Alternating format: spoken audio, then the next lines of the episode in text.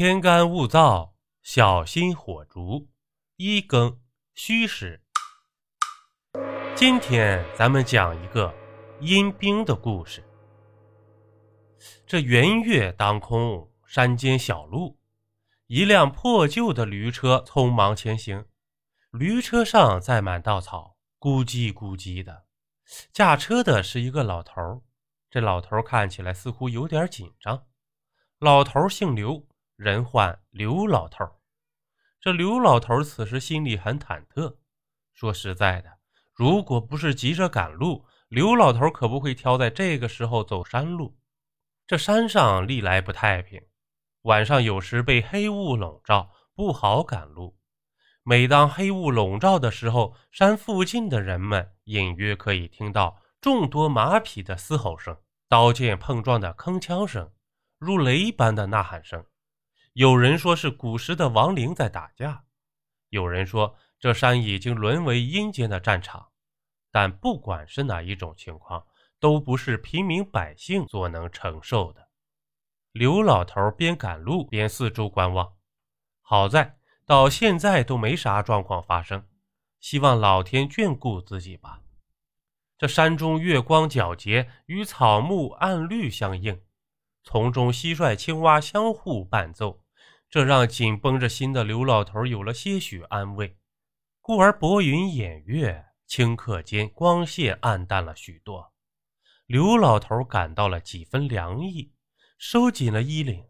周围的一切像是蒙上了一层淡淡的黑雾，不，真的是黑雾啊！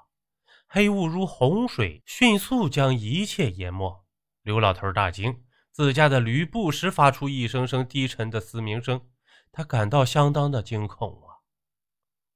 突然，马匹嘶吼声四起，马蹄声渐近，一个个身着铜制对襟胄甲的骑士出现了。骑士们手执利刃，或长刀，或长枪。利刃在暗淡月光下的黑雾中闪耀着幽暗的黑光，让人毫不怀疑其锋利程度。骑士们威武不凡，想必是骁勇善战之士吧？神情严肃，不下百人。黑压压一片，深沉而古老的脚声响起。黑雾那头出现了另一队骑兵，这骑兵不下千人，手执马刀，纵马朝骑士们奔来。骑兵们摇旗呐喊，挥舞着手中锋利的马刀，向严阵以待的骑士们发起了进攻。这时，刘老头才发现，不知何时自己所处的地方已不是那山路，而是一处遍地死尸、满是折戟的古老战场。这战场上啊，杀声四起，不下百人的骑士与上千骑兵竟杀得个平分秋色。那骑士们当真神勇不凡。正当这刘老头失神之时，一柄闪着寒光的七尺长枪。如毒蛇般向刘老头咬来，八寸长的枪头离刘老头的喉咙只有三寸之隔呀！刘老头脑袋一片空白。此时，一道身影如黄龙般扑向刘老头。这说时迟，那时快，在长枪八寸枪头离刘老头喉咙只有毫厘之隔的时候，将其扑倒在地。这长枪与马刀相触，发出了一声。震耳欲聋的碰撞声，从枪下捡回一条命的刘老头惊魂未定的发现，救自己一命的却是一身着紧身道袍、背负暗红木剑的青年男子。这没等刘老头开口言谢，青年男子从腰间掏出一叠画有符咒的黄色纸张，当空一撒，漫天黄纸飞舞。正在战斗的骑士与骑兵。一接触飞舞的符咒，动作竟慢了几分。而这时，青年男子趁机拉着刘老头逃到了高处。这名身着紧身道袍、道士打扮的青年男子，正是毛球道。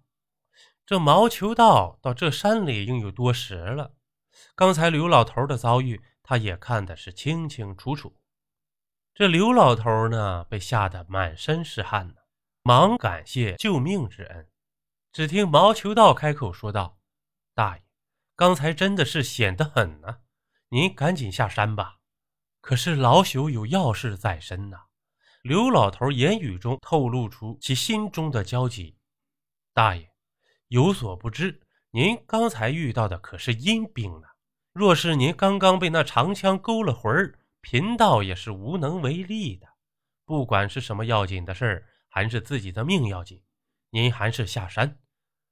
这毛求道劝道：“对于这阴兵，毛求道自己也是无能为力。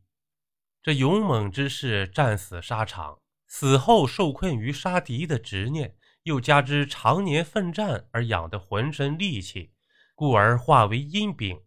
这俗话说：‘阴兵十万，阎王莫挡。’即便是阎王爷。”面对着十万杀气冲天的阴兵，怕也得灰溜溜的拍屁股走人呢。虽然只是眼前的阴兵不过上千，但也不是人力能应付的。以毛求道现在的道行，能从阴兵手上救下刘老头，也算是走运了。也幸亏阴兵们忙于互斗，而没有在意他们这两个程咬金呢。这刘老头见毛求道如此说道，愣是为自己捏了一把汗。这不管如何，保住命最重要。刘老头擦了擦额头的汗珠，既然道长都这样说了，老朽只得等明天再赶路了吧。说罢，连自家的驴车也顾不上，便急匆匆的原路返回山下，只留下毛求道只身一人。却说毛求道自与五代祖师所画的尸煞斗法后，深感自己道行不够，便踏上了修行的旅途。毛求道路经此地，听闻此山的传闻，寻思着上山一看，不料却见到了遇险的刘老头，于是便发生了刚才那一幕。邀您继续收听下集。